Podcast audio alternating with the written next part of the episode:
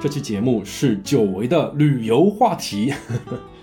前阵子啊，我在京都待了一周，因为是第三次过来了，所以之前该打卡地方都已经打卡过了。这次就把关注点关注在了几个与京都相关的有趣话题上面。首先啊，是季节，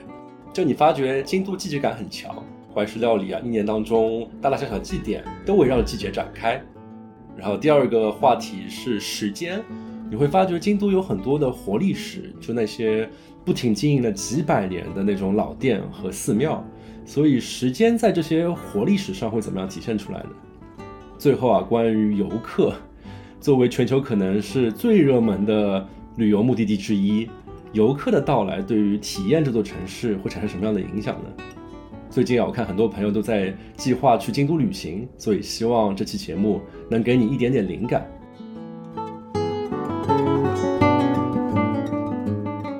这里是牛油果烤面包。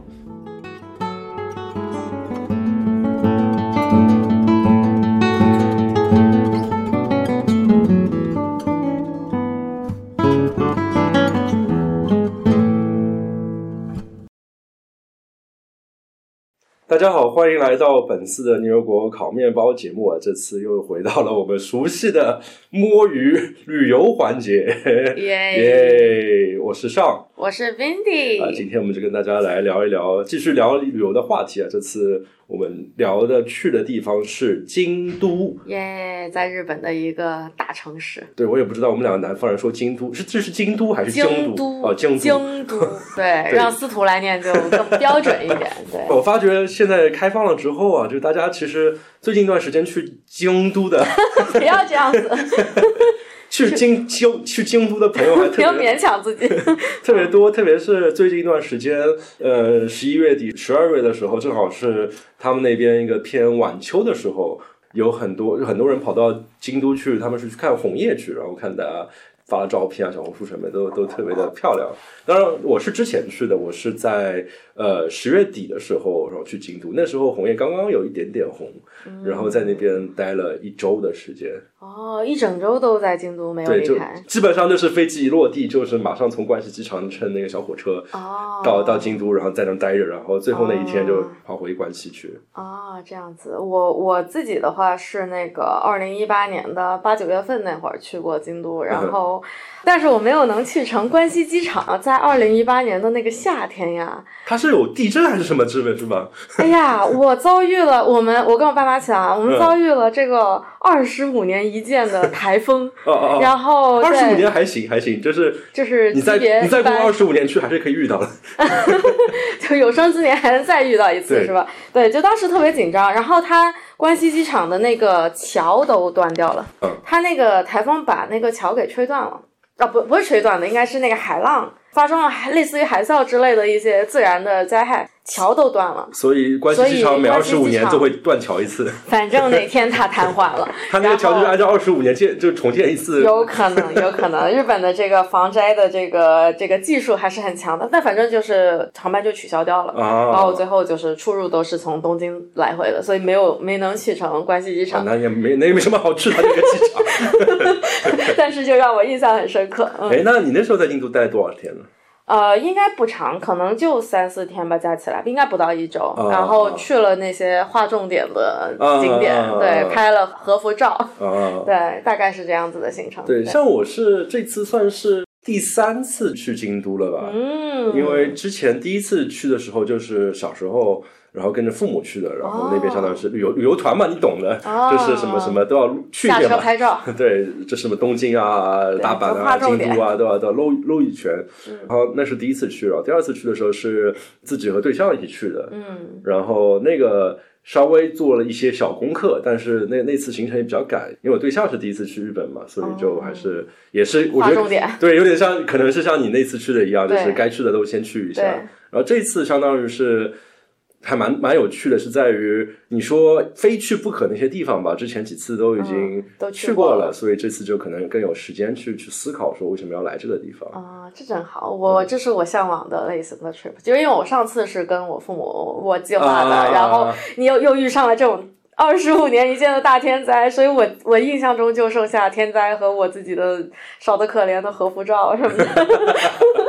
对， 对，就大概是这样。呃嗯，然后我觉得这次我过去啊，第一个印象比较深刻，我突然顿悟的一个事情是季节。嗯，对，日本其实是一个季节性很强的国家，我觉对得，对对因为它比较北。哦，还真有说法哦，就是太南肯定是接近赤道，肯定没有季节嘛。对就是啊，很热你像新加坡，对吧？东南亚那不是一年四季都、都嗯很热，暖就和。夏天，对，对对对，因为像我其实是来自非常南方嗯的城市嘛，然后包括我们现在生活在加州，咱们一年四季差不多温度，对，在广东其实很明显，就是一年只有十天是特别冷的。嗯，除此之外，基本上就是一个热带的城市，我觉嗯哼得相对来说，那北方我在北方生活过，我觉得日本其实在我感觉里面，它就是 mix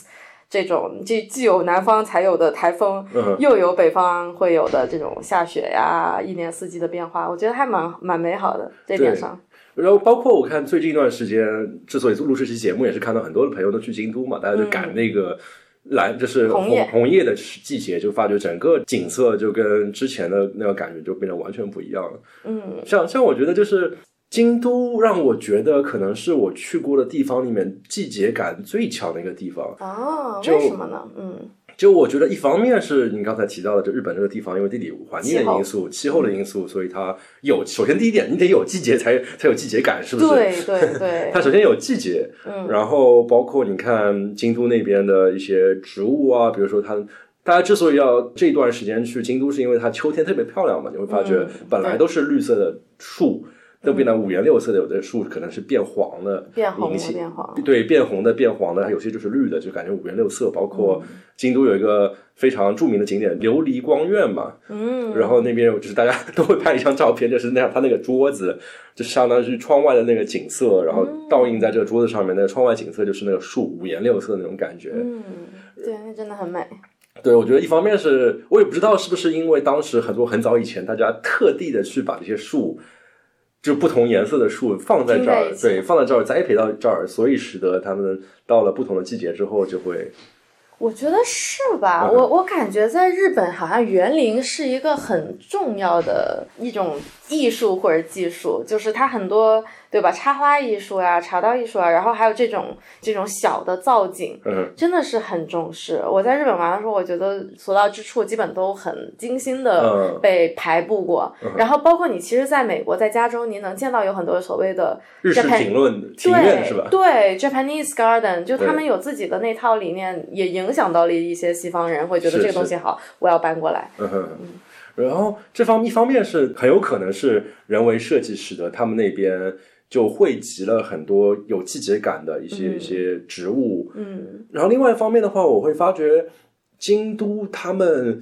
当地的人对于季节是有很多的活动，因为大家提到京都，其实一个可能比较有印象的是它的它的祭典很多，嗯，就是京都有三大祭，然后同时有各种奇奇怪怪的小祭，各种他们的神庙神社可能都有不同的时间会有不同的祭典。包括我之前去京都之前读了一本小说，很多人都是觉得可能这本小说就是关于京都这个城市本身，就是川端康成的一本小说叫《古都》，嗯它就是描绘京都嘛。它比那个小说比较有意思的点是在于它的剧情线的串，基本上或者剧情的发展都是围绕着京都在不同的时间段内的不同的祭典。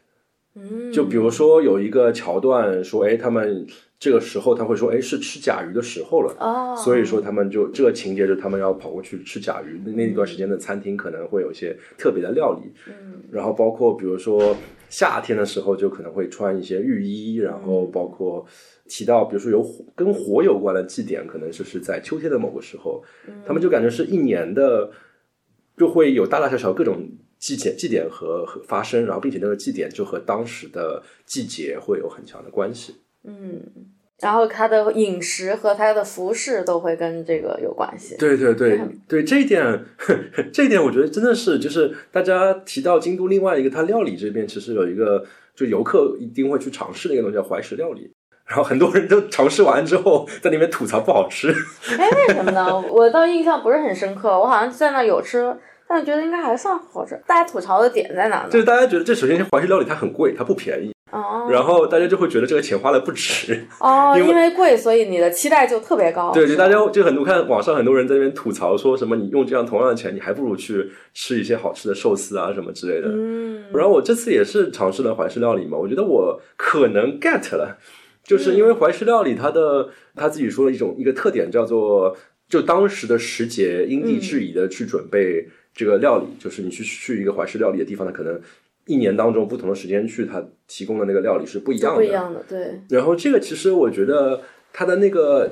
趣味点，它的那个点可能不是在纯粹的好吃上面，对，对而是多叠加了一层这样的一个季节变化的乐趣。对对，因为我我其实是一个摘星爱好者，对吧？嗯嗯就嗯我喜欢去吃这种 fine dining 啊，嗯，米就其是米林其餐林厅。餐厅，嗯对我吃挺多，然后我一开始也就我我有时候也会不明白为什么好像看起来不是很好吃，为什么这么贵？嗯，但是我随着跟这些更懂的吃货吃多了之后，我会发现说，其实我们 appreciate 不光是这个食材，不光是你的那个对味蕾的刺激这件事情，还有的一个是它整个它怎么去运营这个餐厅，它里面注入了一些怎样的。食品的科学嗯哼和对这周围的这些食材，它是怎么采摘，就有点像你看《舌尖上的中国》的时候，你就发现说，哦，原来这么简单的一个豆腐，它里面有这么多学问，就是是那种它里面的那些更背后的那些东西，会让我觉得哦，它其实是值，有些东西它啊值这个价。就相当于是一个多维度的一个体验，就是对味蕾是一部分。对，然后它背后的文化呀，然后它背后的这些人花的心血在里嗯边啊，对吧？然后他们其实都是些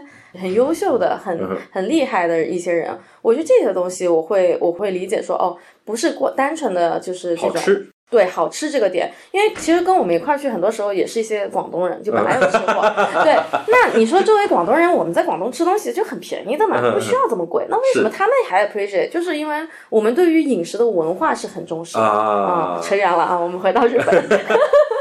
对，所以所以我就觉得，就是像怀石，我觉得也是一个例子，就是说，就是季节，因为这个地方特别的重视季节，包括它有很多季节相关的东西，所以使得了它的这样一个料理，它也会很强调一个季节感。嗯，就比如说我，我可能会猜想说，以前的时候，日本人可能会说，哎，我们要去秋天要去京都，那么秋天京都的体验它是什么？它可能是景色，比如说树会有那种不一样的颜色，很漂亮。嗯它也可能意味着我们在秋天的时候去吃那个怀石料理，可以吃到不一样的东西，以前没有吃过的东西。嗯，对，还有就是大大小小吧，刚刚怀怀石是属于比较高端的，比较历史这边，就包括那种小店。我记得我去了一个平时非常普通的一个抹茶店嘛，因为大家京都离宇治还蛮近的，其实蛮多人会跑到京都去玩的时候就吃抹茶嘛，那边算是比较正宗嘛。然后我就去一个抹茶甜品店，嗯然后它有一个那种混合的一个冰淇淋，特别的 fancy，然后就有什么各种奇奇怪怪的什么小零食啊什么都放在那个嗯冰淇淋里面嘛。嗯然后它那个秋天有一个限定款，我觉得它那个名字起的特别特别的好。嗯，一个字，你猜一下， 形容京都的秋天，好难想象呀。彩，彩色的哦，彩，彩色的彩，所以它的那个用一些红豆啊，加上加上一些小芋头块啊，嗯，哦然后包括它本身抹茶，就是体体现了它当那边树那些又绿啊、又黄啊、又红啊那种感觉。哦，然后那个 OK 是也是个季节限定，哦，就是哦，秋天才有的，对，所以就觉得有好多不一样的变化，让我觉得作为一个湾区人看了就好羡慕。哎， 那是对，就这边可能文化上，或者说搞这种小心思上，还是还是少，都都在想着改变世 界，对不我太注重眼下的。我就好羡慕京都人的这一点，就是比如说，我是一个足不出户的京都人，我可能一辈子全都生活在京都，我不去任何地嗯方，但是因为这个地方有这么强的季节性，嗯，嗯，然后因为这里的人对于季节做了这么多用的事心情的，，嗯，包括大家会观察到，大家会强化它，会搞嗯一些祭奠啊，包括会做不一样的料理去去强化它，所以使得虽然我没有去过其他地方，但是就在这个城市里面，我看到了很多的多样性。对，就有很丰富的体验，以至于你不出远门，好像也就也挺好的。对，我因为我觉得好像在湾区，大家的体验就是好像每一天的起床还是在一个一模一样的环境，一模一样，没有任何变化。 顶多可能冬天的时候大家可以去滑个雪，不然的话，好像这个城市就这样了，没有什么没有什么多样性的趣味。你是说因为眼前的景观 没什么变化是吧？啊包括大家做的事情，好像每天也差不多。哦，那倒倒是，但这边还是有一点点假期让你对，还是大家就还得出远门吧。 对，这是这是出远门。大家知道京都是一个历史非常悠久的一个一个城市嘛，我在想是不是也有一定的关系，因为感觉好像新兴的城市，当它建立起来的时候，大家已经习惯于说要就生活中找一些乐子，找一些不一样的东西，那可能出去呗，旅游呗，买张机票走呗。对新兴的城市，我觉得一个很主要的区别在于它没有很厚重的文化跟历史，嗯哼他们一般来说没啥历史包袱，嗯于是他自己就比较容易有创新的东西，嗯对他容易打破这些，对吧？他能改变世界，那对很多改变世界的城市，那像比如说上海啊、是深圳呀、对，或者这里啊，对吧？都是这些城市嗯 initiate 这些想法的。那像京都啊，或者说你说什么西安、洛阳啊嗯这些地方，那它自己本身你能够钻进去的那个文化跟历史，其实是足够也好玩儿。对，其实你也不需要离开那个城市，嗯，也够你去读很多年的，对吧？这个我觉得是肯定是这样的。对，我在想是不是也跟交通或者旅游这个事情嗯的变化也有关系？就是对于新兴城市来说，本身已经是一个偏全球化，至少不全球化，的至时少也代是嗯全国化的这样一个状态。对，所以对大家来说，可能关注点并不在我在的这个地方，关注点可能什么心怀天下、改变世界这些东西。对啊，对啊，就是就是两种感觉是两种理念、两种格局的，对吧？是是看法是了，对。然后对于一些老城的来说，可能在更以前的时候，车马比较麻烦的时候，大家要找乐子，可能就是在嗯慢本生地活本地的去去找乐子，然后对经过这么漫长的年数的积累，大家就会发展出丰富的文化和丰富的找乐子的方法。对对，我我觉得其实广州就相对来说是一个这样的，虽然它也向外，我自己是觉得在广州完全不离开是有足够多的乐子的，就是嗯因为这种所谓的岭岭南文化的东西就是是在这儿，对。我觉得可能这种所谓的文化和乐子，可能就是需要时间。然后我觉得可能，哎，这个很早很早很早以前京都的时候是吧？这个有人在那边闲着没事儿，哎哎，那个冬天呃秋天的时候树都绿的多无聊啊，我们栽一棵红色的树吧。嗯，然后慢慢的话，其他人说，哎，红色的树好看，我们再栽一点黄色的树吧。然后越来越多的对树被栽出来了，对栽完了之后是吧？有个人在那边搞搞抹茶甜品，说，哎，这个外面五颜六色红的，那我们搞对啊个彩甜品是搞小彩吧对啊？就慢慢这样的，慢慢的这样积累下来，嗯打磨，对打磨出来这样一个对丰富的文化的特性。对这种匠人精神什么的，就更适合在这种地，就这种地方就更容易有耐心去去培养出来，去怎么样对酝酿出来。我觉得京都这样的一个京都很特别的点，就在于它真的是一个历史非常悠久的城市。嗯而且我我觉得京都，就我这次去京都的时候，其实是有带专门带一个问题去嘛，因为一般来说我一个人出去玩的时候都会带一些问题，不然的话自己会无聊嘛。嗯然后我这次带的问题就是，我觉得京都还是蛮有趣的，因为大家都知道京都它的历史很悠久嘛，嗯，并且它的历史是没有断过的。就是它一直都是一个很重要的城市。它一直是一个历史文化的都市，然后嗯包括这种历史文化可能都没有什么变化，因为之前大家有个笑话嘛，有个笑话说说跑到京都去吃饭嘛，找了一家老店去吃饭，嗯然后然后那个店主说，哎呀。先生，你可你可你可真识货，嗯，我们这个可正宗了。我跟你说，我们有有三百多年的历史，嗯不像隔壁家一百年前换了主人。一百年前，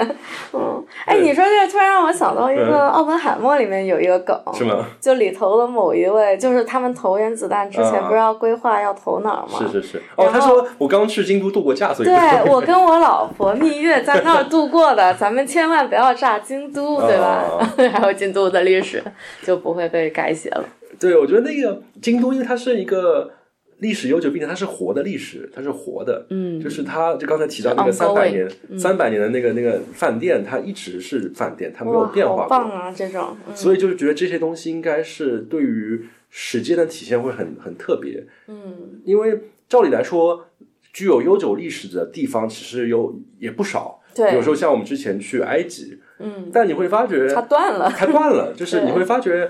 埃及它就是一个它的历史已经死了，嗯它甚至不仅仅是死了，它的尸体还被掏空了。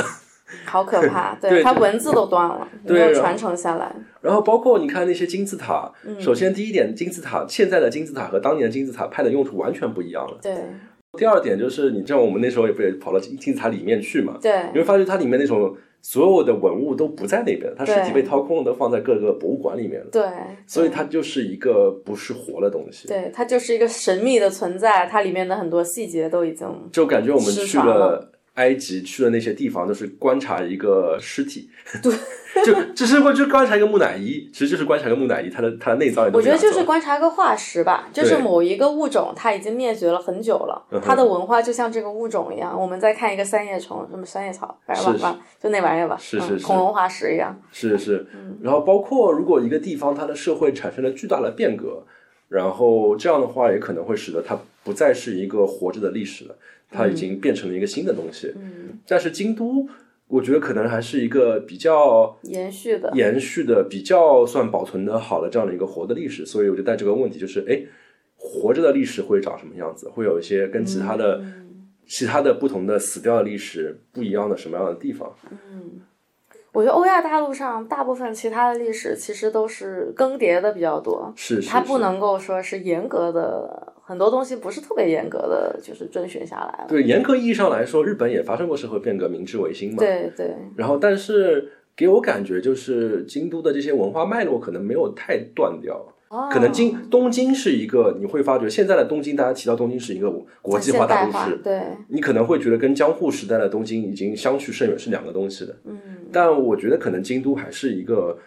比较保存下来之前那种感觉的那种东西。嗯，然后我就去了嘛，然后我觉得还是有一些很没有想到的收获。嗯比如说，我举个例子，就是我觉得让我最有活历史的感觉是，就有一次参观完一个景点了之后，然后我在那边正好没安排什么事儿，我就在景点附近逛，然后看到一个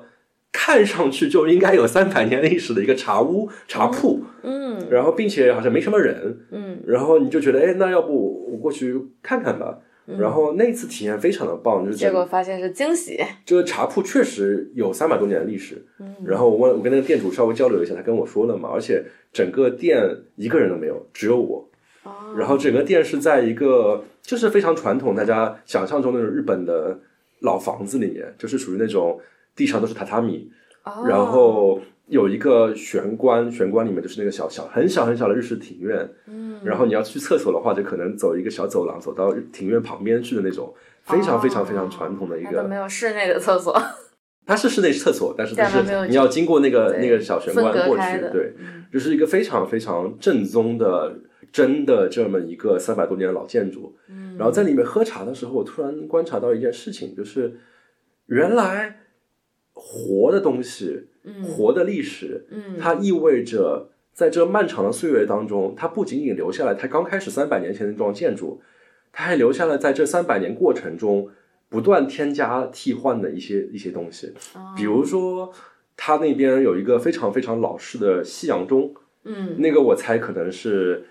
几十年前、一百年前添加的，嗯它也是个老东西，但是它是在中间添加的。比如说，它有一个很旧的一个空调，那个空调可能是四五十年前加的，它那嗯个地方是有 WiFi 的，那个 WiFi 可能是三十年加的，啊，然后包括它门口挂了一块一块书法，那个书法就不知道是在什么时候加了，也是个老东西。但是这些老东西，它们像个年轮一样，就代表着这么漫长的时间里面，每一个年份都会留下一些不同的印记。嗯，还挺有意思啊。不同的主人也会给它对添不同的东西。对对对，因为我后来看他们，他们自己有一个网页嘛，介绍他们自己是做什么的嘛，嗯，然后他们就会就会你会发觉日本他们会会有个词还蛮常见的代幕。几代目，一代目、二代目、三代目，嗯就包括之前看动漫《火对影》里的时候，对也会有一代目、二代对目、三代目，对，就是这个就是这个嗯感觉。第几任主人什么的。对对对，他们他们也是，他们有一代目、二代目、三代目、四代目，他们会发觉现在是好像是五代目吧，嗯你会发他，而且他会帮你写，就是每一代目都会对这个他们是做甜品的嘛，这个甜品生意带来什么样的不同的变化？嗯比如说一一代目的时候，他说好像是跟丰臣秀吉那个。年代差不嗯多。好像是他说可能跟丰臣秀吉之类的有什么关系，啊他提到，然后是做什么祭典的时候做特供，怎么怎么样，这样开始的哦。这么厉害。然后又讲讲了，好像三代目的时候引进了先进的西方的生产线，增加了一些新的制作工艺，嗯，然后又说四代目其实它对于某一类的甜品特别的有专精，所以又哦又开发了一个新的产品 线。啊，这个让我想起任天堂的故 事，对任天堂，大家就其是几实。代领导对。对任天堂，就是有些观众可能不知道，它其实是一个京都的企业，对的，而且他本来不是做游戏的，是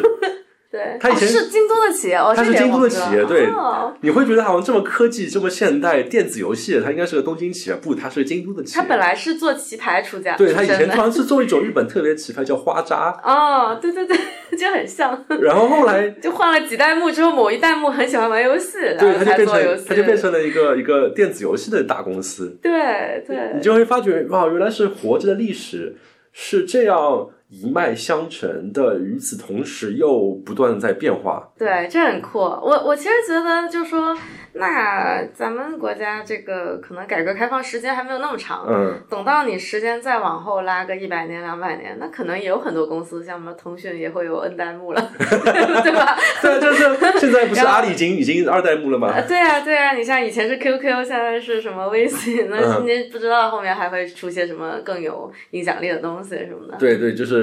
就是，假使说是这些东西的不变往后延三四百年，你会发嗯觉，哎，这个腾讯大楼可能是四百年前造的，哎，我们现在用的 VR 投影器是什么对，三百年前引入的，对就这样。企企鹅身上的那个围巾要怎么怎么变？对，那个企鹅可能是四百年前的企鹅，但是那个围巾可能是三百年前什么加加上去的，对嗯对，还挺酷的。这么想的话，就是这些东西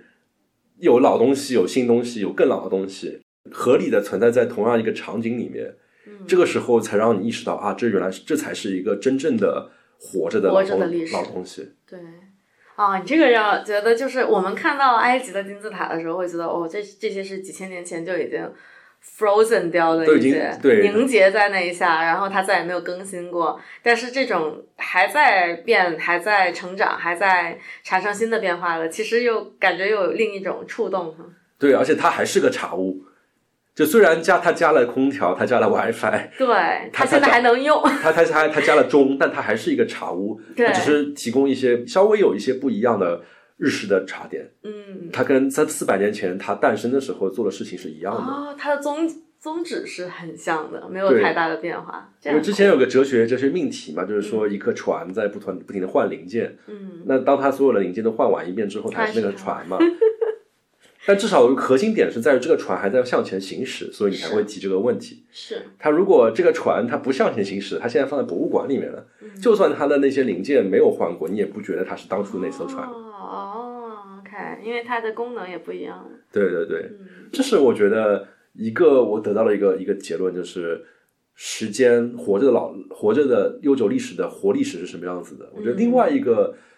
观察到的点是，我那时候去本能寺，嗯就如果大家有对日本历史比较有兴趣的观众会知道，就是本能寺它是一个在日本历史上很著名的一个地方，因为嗯，当时在日本战国时期有一个这枭是哪雄，三？等一下，这是哪三个字啊？就是这是本能人的本能。嗯人的本能， 但我不知道那个本能和那个中文中的本能是不是同一个意思啊？嗯但是它就是叫本能寺，就是日本战国时期有一个非常著名的枭雄叫织田信长，嗯然后他最后他的霸业戛然呃戛然而止，就是他被部下给背叛了嘛，嗯，然后他就是在本能寺休息的时候，然后被刺杀了。对他的一个部下叫明智光秀，就一把火把本能寺给烧了，嗯，然后所以还有一个互联网梗叫“敌在本能寺”。哦，是什么意思？因为它是一句很荒谬的话嘛，就相当于是他模仿那个明智光秀的部下，就是问明智光秀说敌人在哪里，然后就是说敌在本能寺，意思就是说敌人就是我们自己，就这种感觉。啊，这样子。嗯对，是这样的一个一个很很著名的一个事件吧。嗯然后本能寺他现在还在还在京都，嗯，然后他还在工作，就是他还是一个寺，它还是一个很多人去那里祭祀的一个寺对庙。对对对，就像它就像那个茶屋一样，它还是如同几百年前一样，它还是一个寺庙。就很酷，然后你就会觉得另一种角度的很神奇，嗯，就你会发觉它这个寺庙发生了这么历史上著名的事件，嗯你的期待就是会觉得你到了那个地方之后，觉得那个地方基本上就是个织田信长本能寺之变纪念馆， 然后你发现不是，它不是，它还是一个寺，它的本职工作还是个寺庙。包括就很有很有就可能有些路人，他今天过来本能寺那边看一看，看一看，拜参拜一下，然后许个愿，但它没有做成一个博物馆的样没子，纪念这个事情。他可能旁边有一个小小的一个一标个记博物博物馆，哦，但是本能寺本身还是一个寺正庙。常功能，然后哦包这样括酷嗯本能寺之变、织田信长这样一件事情，嗯他们是有一点纪念的，就是在一般来说在寺庙后面都会有一些著名人物事件的一些纪念碑吧，嗯我不清楚是不是墓碑，但是然后是一个纪念碑，嗯然后他在本南寺后面有几个纪念碑，嗯其中的两个，一个是给织田信长的，一个是给织田信长那些将士们的。嗯同时，它不是只有这两个纪念碑，它还有其他纪念碑，比如说哪一年哪一年哪一年，然后什么天皇的母亲在这个本能寺怎么样了，也有个纪念碑。嗯，然后你所以就放在一起了，放在一起的，你会发觉哦原来历史悠久造成的结果，就是在于，就算历史长河中发生了这么著名的事件，嗯，它也就是一块石头，对对你来说也只是发生了一件事情而已。这很酷。我觉得就我想起就是说，忘了是哪个作者说了一句话，就说我很喜欢看历史书，嗯哼，然后我就发现说，有些人他的人生这么波澜壮阔，嗯但是在史书里面他就一页纸，嘣一下， 对吧？就是这类似的，就就这个事情这么重要，但是他在这个寺庙里面，他就一块石头，不用占据更多的篇幅去描绘它，因为这个世界上重要的事情可太多了。是，然后而且那个寺庙，因为它真的是一个在按照它还是一个寺嘛，所以导致日本的寺其实有很大的一块业务是殡葬服务，嗯，它就是寺旁边会有一大块墓地，你可以去买它，嗯，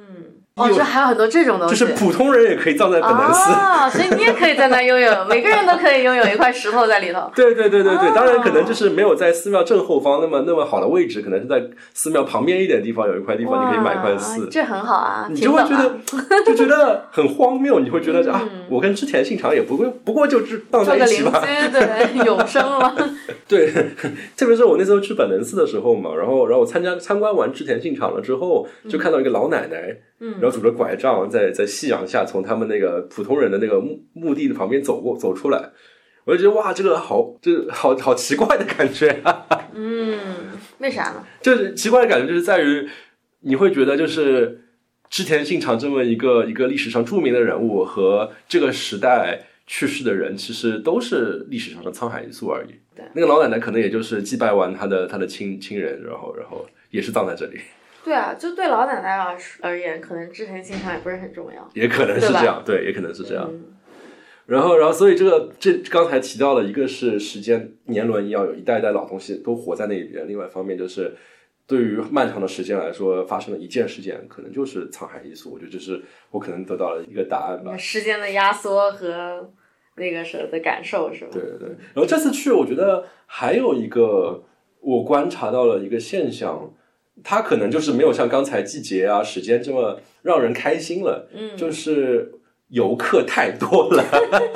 就京都现在真的是游客太多。一方面是日元现在是是贬值嘛，贬值啊，所以去变日本便宜了。特别便宜。另外一方面，可能是大家疫情期间积攒了这么多的需求，所以导致京都人特别多。而且我去的时候还是十月底，还不是红叶季。我看这两天，我看小红书上面都是人多到离谱，就是走不动那种感觉。 哦，就是爆了。我觉得小红书一个很大问题在于，它只拍到一个美好的那一面，它其实把很多其实不美好的东西都帮你藏起来。就是大家可就是看到小红书上面可能啊红叶真漂亮啊，但你让它的镜头往旁边扫一扫，我保证全是人。嗯，对，但是我为什么要负这种责任呢？对吧？我作为一个博主，我当然只发好看的东西 了，是是对吧？是，但是会给人造成一个误解嘛。包括刚才提到那个流光梨院，我看嗯到也有些人在那边抱怨，就是觉得好像被被坑了，因为你会发觉，哦、你觉得好像特别美，特别景色在你你期待面很高嗯前，你期待很高，但是你发觉就是一大群人，对你去到发现全是一人，大群人围着那个桌子在那边拍照。对，这挺无奈的。我觉得这是当代旅游业比较无奈的地方吧，就它本身可能它设计出来并没有能够承受这么多的人流。对，然后我觉得，特别是对于京都这样的一个城市来说，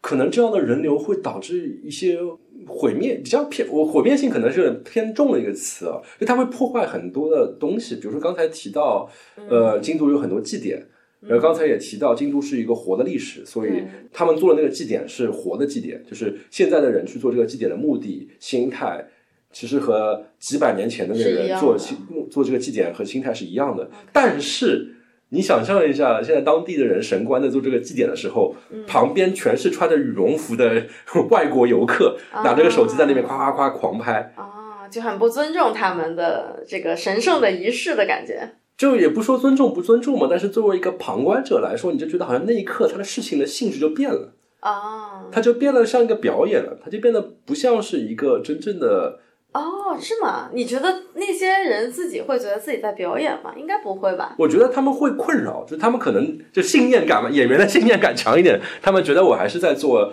几百年前一样的事情。对啊，对啊。但是作为当地的参与者来说，或者说是作为我这样的游客来说，就会使得这件事情变得有点味道不对。呃，是他们的味道不对，是，这是这件事情对我的感知来说，它感觉味道不对了。哦作为游客感觉不对，就比如说，还是同样一批人在那边做这个祭典，如果只有我一个人躲在暗处观察的话，那我觉得我感觉我是在观察一个真的活的一个一个事情，他们嗯一切都是是对的，几百年前是一样的。嗯，嗯但是突然之间，我观察到周围这么多的游客，然后穿的五颜六色的，然后头发是这也是五颜六色的，在那边不断的拍照的话，我就觉得好像我就开始怀疑，我就会不自觉的去怀疑说这个事情到底是真的吗？这你是个说表演吗？参加祭典的人是在表演吧？我觉得我不会这么想你哎，会这么想吗？我作为游客，我觉得我们在打扰他们，就是对我对们是如果是不是存在，肯定是更好的。哎是，如果我是他们中的一员的话，我肯定是觉得你们这帮游客很烦在这里干扰 我，对吧？进行我正常的这个每年一度的某一些活动，对吧？对，因为因为我觉得周围有这么多人拿着相机在那边拍，我觉得很你是会感知到的，嗯就是参与的人你会感知到对的，我其实之前去日本，我就有这种感觉。我觉得日本人看人的眼神和他那种礼貌，嗯多多少少是会让你觉得你在你在打扰他。然后虽然他很礼貌，嗯，对吧？但是你就是有一种很被动的那种，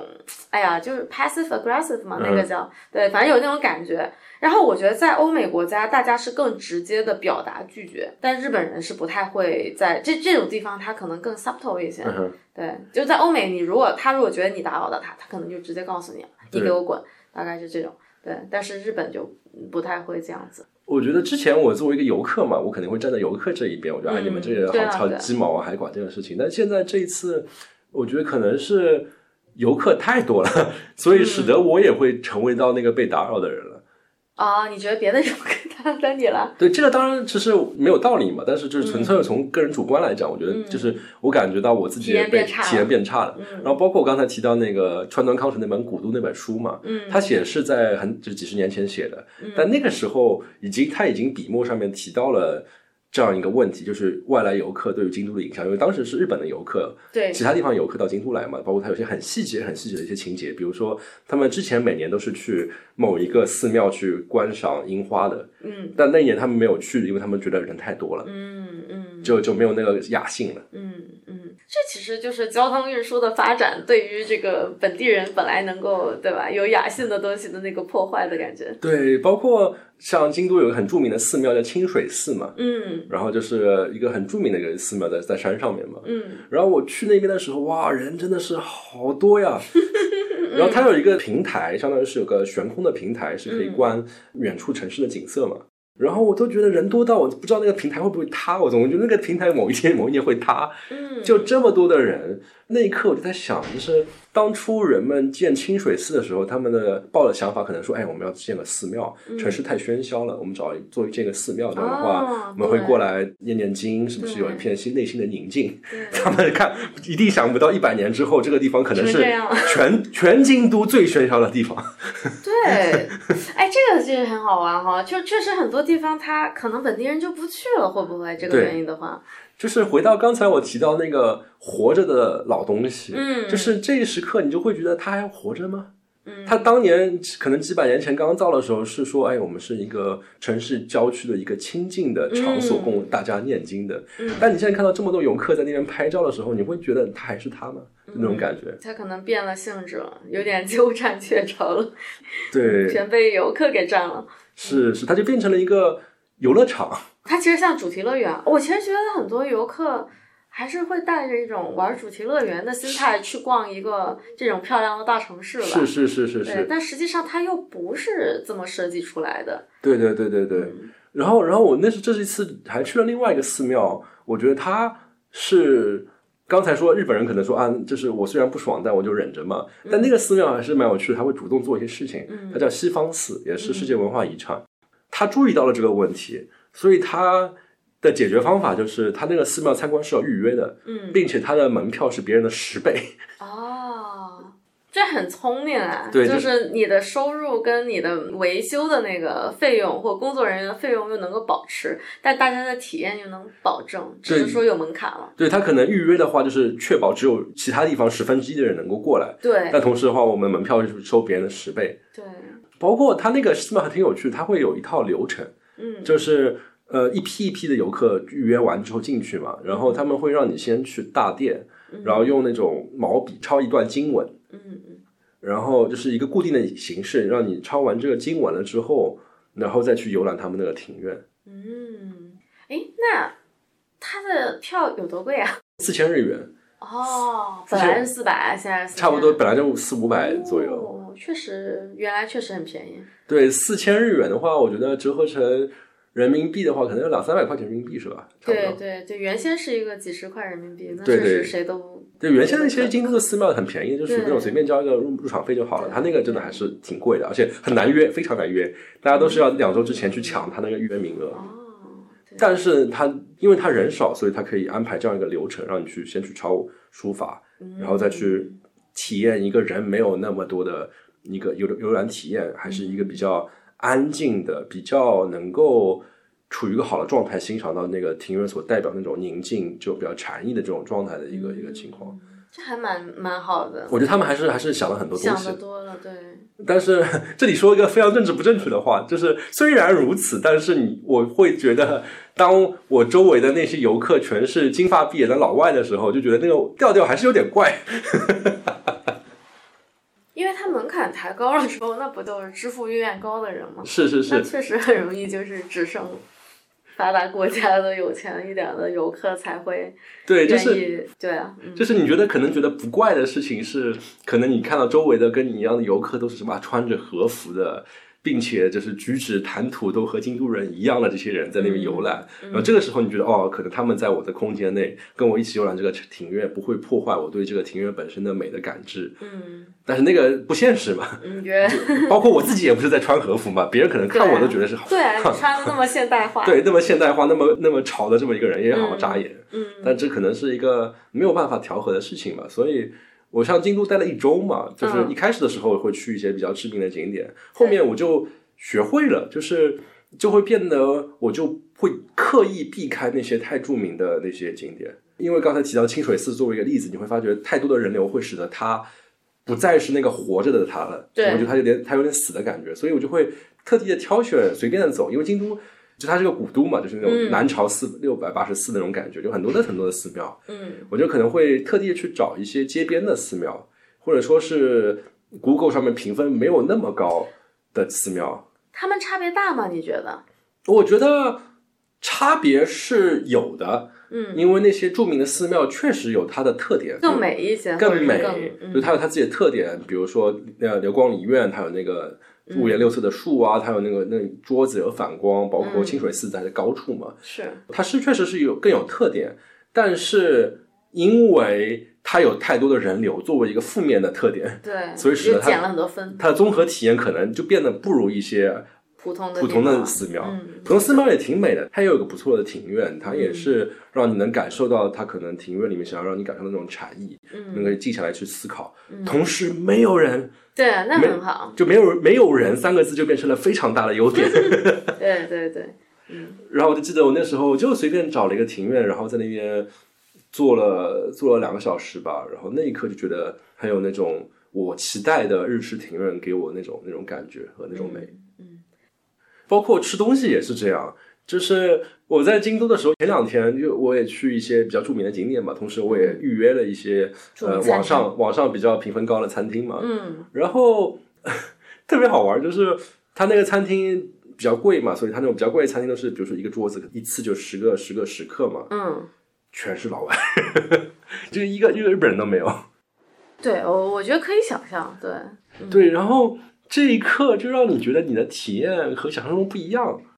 就是为什么呢？为什么要这么想呢？就你就是个游客呀，对我是一个游客没有错，但同时的话，你又觉得好像我来这边应该吃一些最地道的东西。那你要订贵的餐厅，那你应该 expect 它就是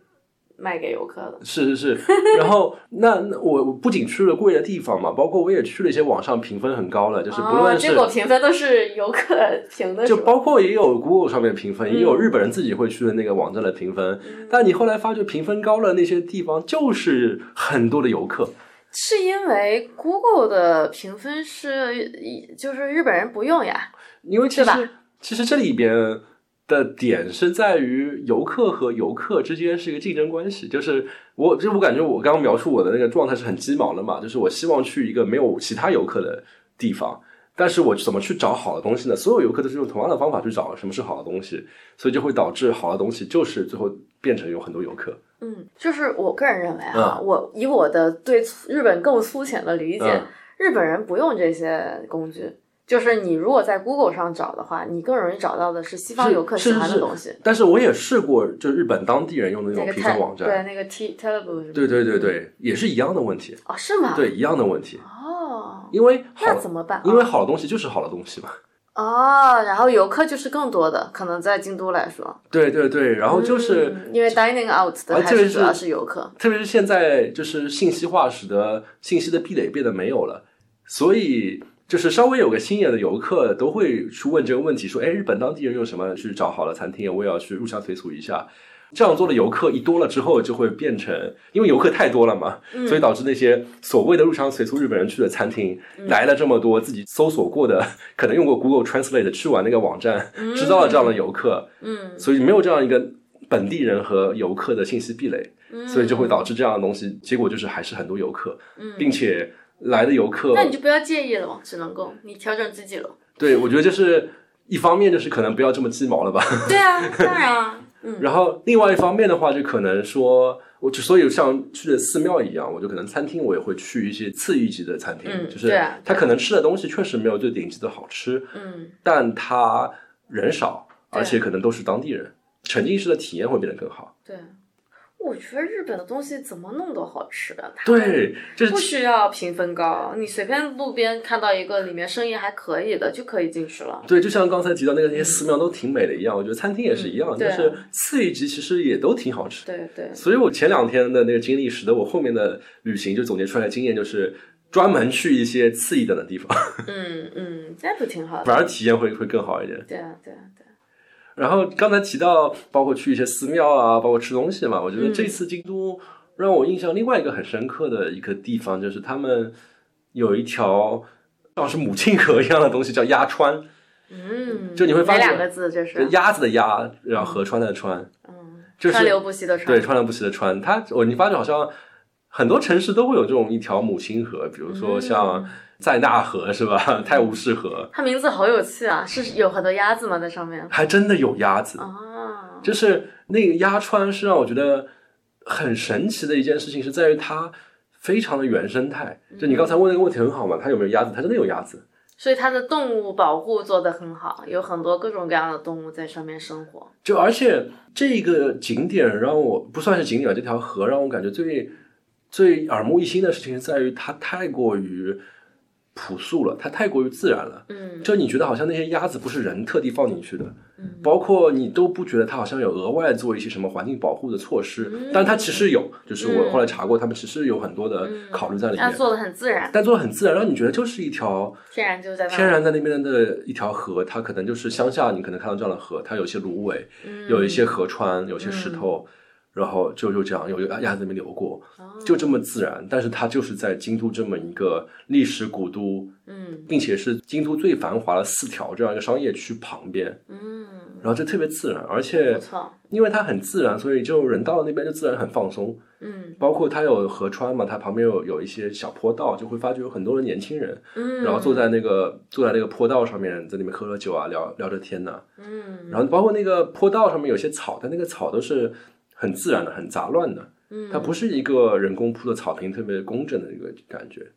就让我觉得形成一个鲜明对比，就是我我自己是上海人嘛，比如上嗯海其实最近几年有有开发一个地方叫徐汇滨江，嗯就像是沿着黄浦江，他们有开发一些什么步道啊，一些市民休闲娱乐的一个地方吧，嗯就当然很好，当然很好，就特别美。大家去上海的话，也可以去那边散散步啊，看看夕阳什么，挺好的。但是感觉就完全不一样，就那个感觉就是非常的设计出来的，非常的人工。对，我觉得这个是各个地方对于这种东西它的整个理念还是稍微有点区别的。国内的话，还是因为，比如说它还是它还是用看待工程的，嗯对吧？就是这种市政的建设这方面，因为国内的对，是这城建设，你说这个词好有那种感觉。对吧？因为国内它的那个基建能力很强嘛，是是是，所以对他来说这是一件很容易的事情。嗯嗯，所以我倒是可以理解说，各个国家对这种东西的处理方式都挺不一样的。是是是。然后市民其实也喜欢这种你经过比较认真的去搞一个工程弄出来的这个效果，对对大对，家就觉得哇耳目一新，觉得这地方很新很漂亮，然后就很 开心。对我觉得这一点，我觉得可能就会体现在刚才提出很很对，就市民的感觉上面，好像对我们出生于中国，都会觉得新就是好，旧就是坏，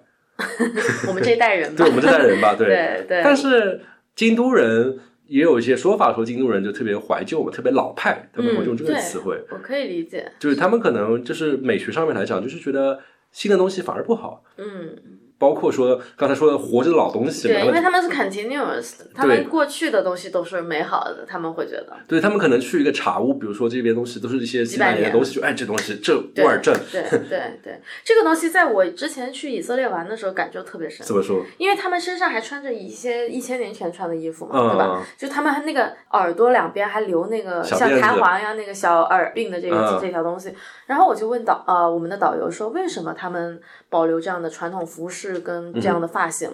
然后他们就说，其实是这个世界变了，不是我们的问题。嗯就他们是觉得他们的传统没有没有任何问题，嗯哼，然后他们就喜欢保持原来的这些东西，嗯哼哦他们的文化、他们的宗教、他们的他们的思想。他觉得传统没有问题，我们为什么一定要变得现代化呢？现代就一定好吗？嗯他们会问这个问题。然后我们当时一起去玩的这帮来自中国的 游客，陷就入了惊沉思。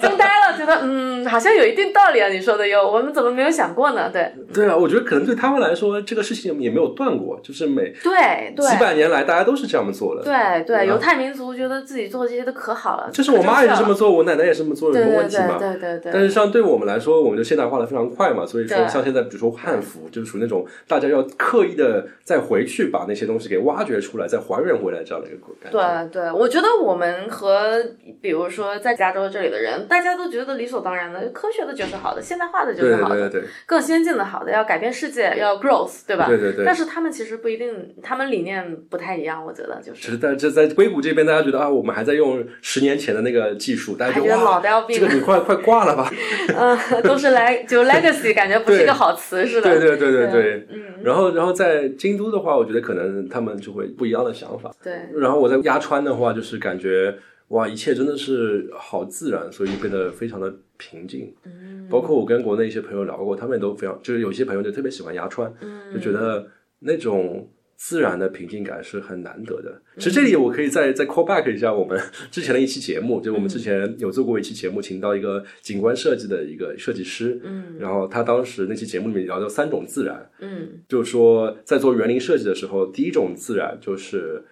自然的自然，就是狂野纯自的然狂野的自然。嗯第二种自然就是人造的自然，就像是凡尔赛宫那种 迷宫一样的庭院一样，嗯就是第二种自然是人工的。第三种自然就是追求一种看上和去谐像第一种自然，但是所有的东西都会是舒适的，哦，就是让你看上去一切都是很自然，好像觉得是野生的。但是比如说它的看坡，不出它的坡度就不会让你摔跤，它也不会让有一些什哦么让你觉得难受的什么蚊蝇的问题。哦，这样子就是实际上是人工的，但看不出来人工的痕迹。对，其实你看哦美国的很多自然公园，其实它也是就是以这样的一个一个理念理去念搞去去做。嗯，对，然后鸭川也让我感觉到这一点，它这一点，对。嗯，真不错。然后我看还蛮有趣，就是有一些网上的人在那边说说什么去了鸭川，觉得哇靠，这东西有什么好玩的？不就是一个小 这河不吗？就是觉得上海的滨江的那条路更漂亮的这可种能是同一理念拨人嘛是对吧吧？就是这种理念嘛，我觉得可以理解，就 是是是因为肯定是新的就是好的嘛，对对有些对对人对这么想。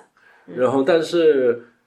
看了牙川了之后，你会反而会觉得说，就像是刚才说的时代带有年轮才会有真实感一样，嗯就是牙川你会觉得有一些不完美的，有一些芦苇啊，有一些随便游过来的鸭子啊，嗯，包括它可能路上有个坑呐、你会觉得这个反而使得这个地方变得更有真实感。嗯嗯，不错。哎，那这趟已经是你的第三次京都了，你是怎么做计划的？对于一个第 N 次到访一个城市，且还有如此充裕时间的一一一趟旅行的话，嗯你觉得你的这个计划和执行里面有什么经验？可以分享给我们吗？ 对，我因为这他是第几次去了嘛，就确实之前的那种。大家脑海中第一个蹦出来的方法就不能这么弄了，比如说大家第一划个重蹦点，对第一个蹦出来就是划重点嘛，比如说你嗯去这个地方一定要去的几个地方，对对就可能是这样列下这些地方一定要安排时间去嘛，嗯然后就可能不能按这种方法去去了，嗯，所以这一次我觉得也是吃了一些亏，其实这也也没有经验，所以犯了一些错误。就我那时候第一个想法是说，那要不用小红书吧，因为你会发觉小红书在于在推荐当地的一些非大家都知道的一些好玩的地方上面，还是挺有趣的。就比如说，很多人可能在国内的朋友都会有，就是住在这个地方，嗯知名景点他当然去过了，本地人，嗯但是可能用小红书去挖掘一些好吃的好玩的东西。哦，所以，所以我第一反应是说，要不用小红书试试看吧。对，然后就是搜小红书，就搜京都有什么好玩的。然后你看到一些知名景点，你就略过嘛。它还是会推荐一些其他的不是那么知名的一些好玩的地方，嗯，就比如说什么这个餐厅很有趣啊，然后这个咖啡馆很有趣啊，嗯，然后这个寺可能不是知名景点，但是有个人发了个笔记，觉得哎那个还不错啊，然后就看了很多这样的东西去去做攻略。但是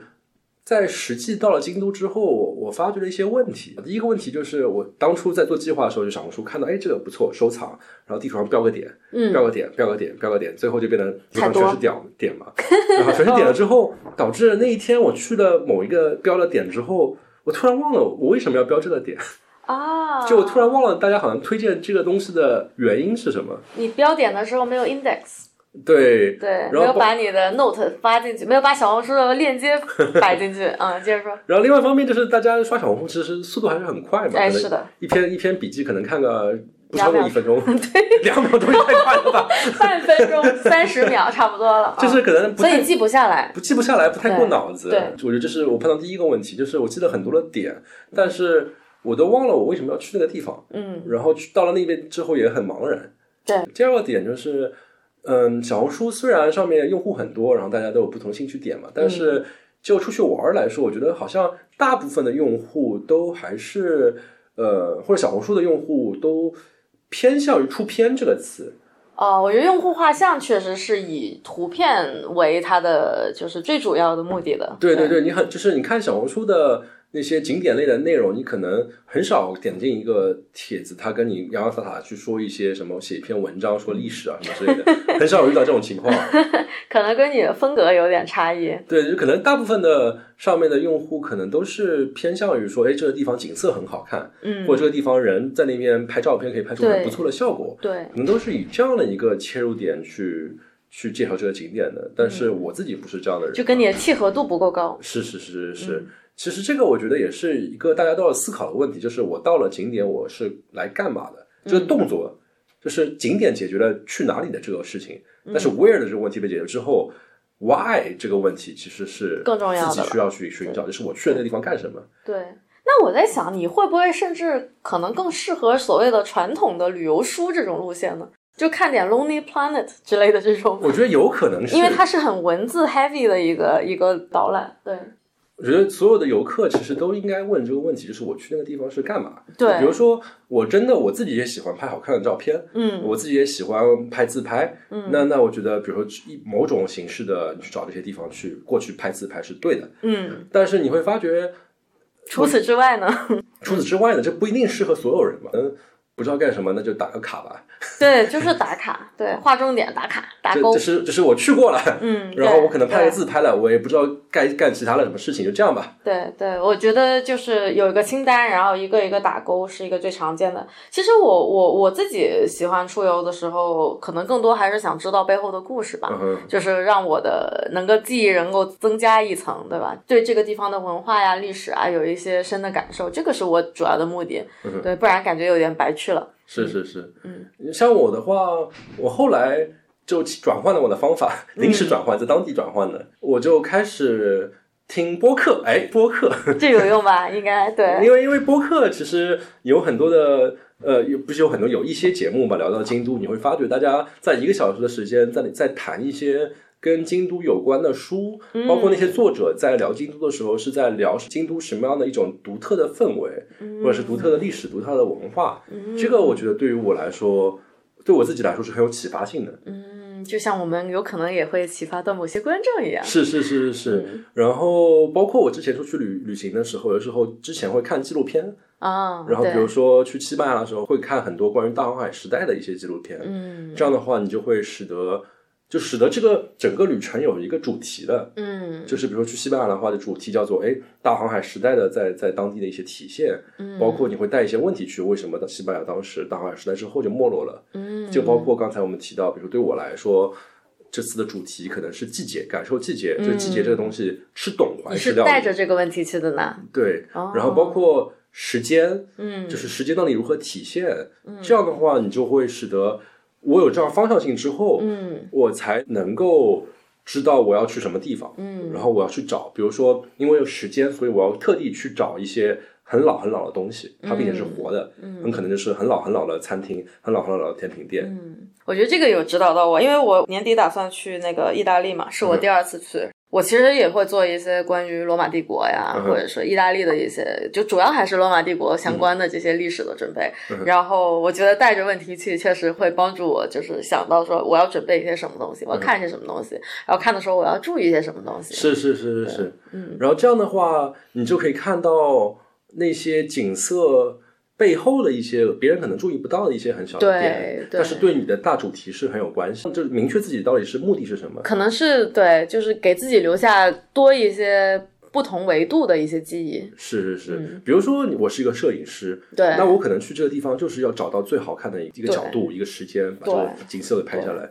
但是，比如说对于我来说的话，我可能对于文化历史比较感兴趣，对那么我还是对说去哪样什么样的地方能更能让我感受到那个文化历史体现在什么地方。嗯，是的，是的，就这样的话，我去那个老茶铺，我可能就不不仅仅是喝了这碗抹茶，而是关注到它的那个钟，关注到了它那个 WiFi。嗯时间， 对时间和历史和季节这些相关性。我觉得我会带着这样一个问题嗯去意大利，就是我会想要问说，就是这种西方文化的一些根源性的啊东西、和我们现在的那种组织架构里边的这种关系，我觉得有些东西是相关的，就是你能够从他的那个时代他怎么嗯去组织管理人。和我们现在的这种外企里边，他是怎么做的？好像有很多东西，那些现代词西西方现代文明的起源是吧？对，就是有一些，比如说我们我们工作中用到的词汇，甚至就是从那个时候来的。嗯啊我觉得哇，这这个传承也太厉害了。虽然这个这片土地跟那个地方也没什么关系，对，但是这些人的思想、这些人的精神，它其实传播到了世界上各个角落。我包觉得这括你很可厉害能。去看那种什么以前的歌剧院，然后想象一下当时的人怎么去做这种对活动，我觉得对，比如包括他们的 architecture，对吧？他们的建筑留下来嗯了，那它的建筑理念肯定就是全世界都有学到它的一些、嗯啊穹顶啊什么的这些东西。对你可能到时候到了那个空间内，并且旅行当中是有时间嘛，你就可以对专门花这段时间去思考这样的问题。对，同时可就能很注意酷到他们穹顶有，哎，这个地方原来这么设计是拍这这还有种个什么洞，嗯对对对嗯这些东西还挺挺有意思的，嗯，好，那今天 洋洋洒洒，这个没有什么主题，没有什么大纲啊， 有有有， 就跟大家非常轻松的聊了这么一期关于京都旅行的收获收获、体验收，体验吧。然后对于没有去过京都的朋友，希望能够有一些参考，有一些想法吧。有一些启发。说不定有一个像我一样第三天在那边不知道去哪里的人听到我们这期播 客，说不定就搜，打开搜打索打京都，对，就就有一些新的想法，也也包括像刚去完京都玩那么多人群的听众，可能也会听到一些共鸣吧。嗯，那我们后会有期，后会有期，下下期再见，拜拜